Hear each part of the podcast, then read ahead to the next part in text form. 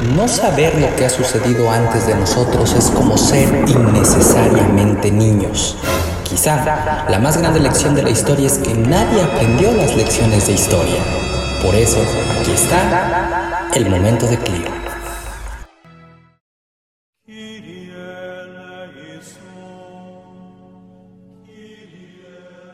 Los tiempos han cambiado y la evolución social hace posible que si antaño el acceso al trono de San Pedro estaba en manos de una casta dominante formada por familias de rancio abolengo, ligados a una serie de privilegios de clases y económicamente acomodadas, hoy se haya democratizado esta situación. Y ya no sean los Medici, los Orsini, los Farnese, los del Rovere, los Borghese y otros clanes quienes se turnen casi exclusivamente en el poder religioso no obstante, incluso en otras épocas había excepciones, y una de las más conocidas es la del Papa Celestino V, el Papa del Gran Rechazo. Un humilde ermitaño que aceptó su elección a regañadientes y apenas aguantó unos meses en aquel papel que detestaba. Celestino evidentemente fue el nombre que eligió para su papado, ya que en realidad se llamaba Pietro Angheleri di Murrone. Cuando Pietro cumplió 17 años, confirmó la vocación religiosa que siempre había sentido, tomando los hábitos en Santa María in Faifoli, un monasterio benedictino de la diócesis de Beneveto.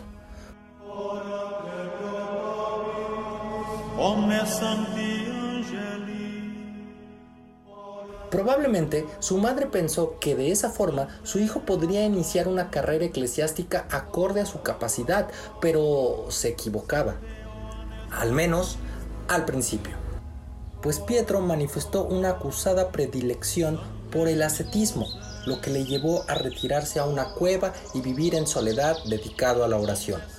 Esa gruta se encontraba en el monte Morrone, de ahí el gentilicio que le quedó a su inquilino para siempre.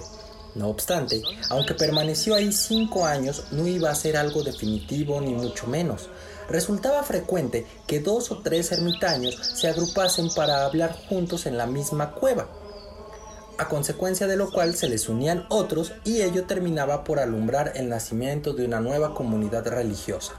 En 1244 fundaron la Orden del Espíritu Santo y en 1263 el Papa Urbano IV emitiera el toro papal Cum Sicut por el cual se incorporaba a la Orden de San Benito y su regla. La nueva comunidad tuvo éxito, pero a pesar de todo, aquello no llenaba a Pietro. Cuando ya tenía a su cargo 36 monasterios con cerca de 600 monjes, dijo basta. Delegó la dirección en un hombre de su confianza y retomó su vida anacoreta, en la que se mantuvo durante un par de décadas sin imaginar que todo iba a cambiar en breve.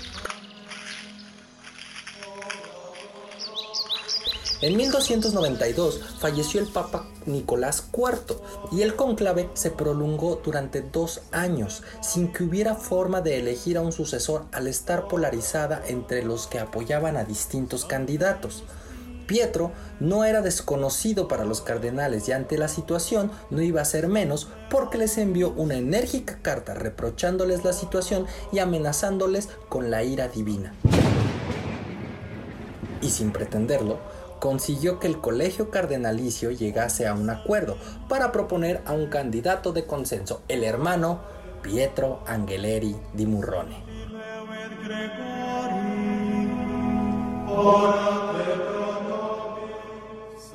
Por supuesto, este no solo se negó, sino que incluso trató de huir pero no le quedó más remedio que aceptar su destino cuando una delegación de cardenales acompañada del mismísimo rey de Nápoles y el príncipe de Hungría se presentaron ante él implorándole responsabilidad en beneficio de todos.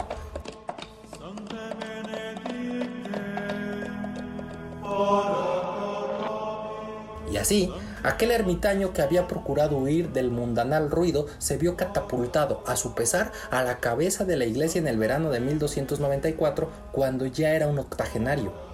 Tras la ceremonia de coronación, su primera medida fue ofrecer una indulgencia plenaria para todos los que visitasen la iglesia en Nápoles a finales de agosto de cualquier año, lo que se ha denominado la perdonanza celestiniana. No tardó en quedar patente que su elección había solucionado un problema, pero iba a provocar otros quizá peores. Porque aquel papa no dejaba de ser una seta, que detestaba los oropeles, de ahí que aboliera todo símbolo de poder y abogara por reorientar la iglesia hacia su origen humilde, demostrándolo al entrar en su nueva sede en Nápoles montado en un burro las intenciones eran loables, pero las reformas drásticas suelen resultar traumáticas y no unánimemente bienvenidas. En muy poco tiempo, Celestino V se granjeó la animadversión de los mismos que le habían aclamado. El Papa se percató de que su política había sido contraproducente al mermar su propia autoridad y perdiendo así la capacidad para cambiar las cosas. Esa paradoja se manifestó en el intento de algunos cardenales de derrocarle y sustituirle por una especie de triunvirato. No se consumó, pero sí sirvió para disuadirle del decisivo paso que tenía que dar, que no era otro que la renuncia.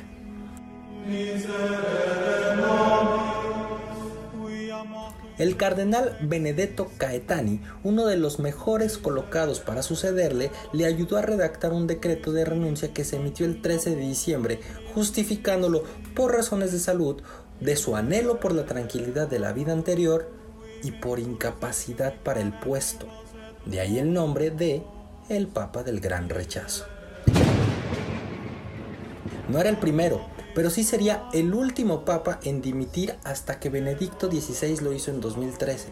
Su pontificado duró únicamente cinco meses y nueve días.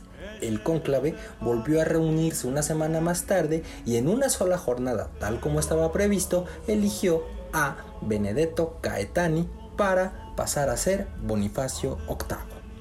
Celestino recuperó su verdadero nombre, pero no pudo retomar su vida anacoreta como deseaba. El nuevo papa quería devolver la sede pontificia a Roma y le ordenó a Pietro acompañarle para que el pueblo napolitano no se rebelara y los partidarios que le habían apoyado se mantuvieran quietos. Pietro se fugó, pero fue capturado cuando el barco en el que huía a Dalmacia tuvo que dar media vuelta por una tormenta. Pasó el resto de su existencia encerrado en el castillo de Fumone. Aunque no se trató de una condena demasiado larga, 10 meses, pues falleció el 19 de mayo de 1296 de muerte natural, dice la iglesia. Pero nadie tiene una muerte natural con un clavo en la cabeza.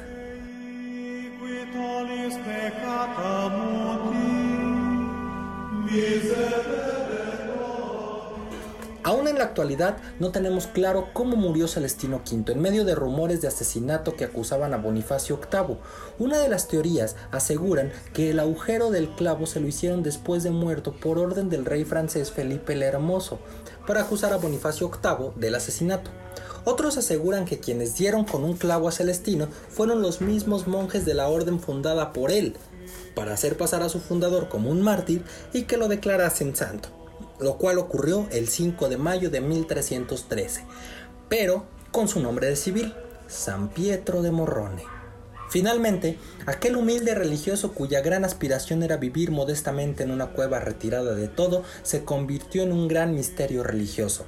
La Orden del Espíritu Santo, que él mismo fundó, sería rebautizada como Orden de los Celestinos, en su honor. Esto fue El Momento de Clio, escrito y narrado por Rey Barça.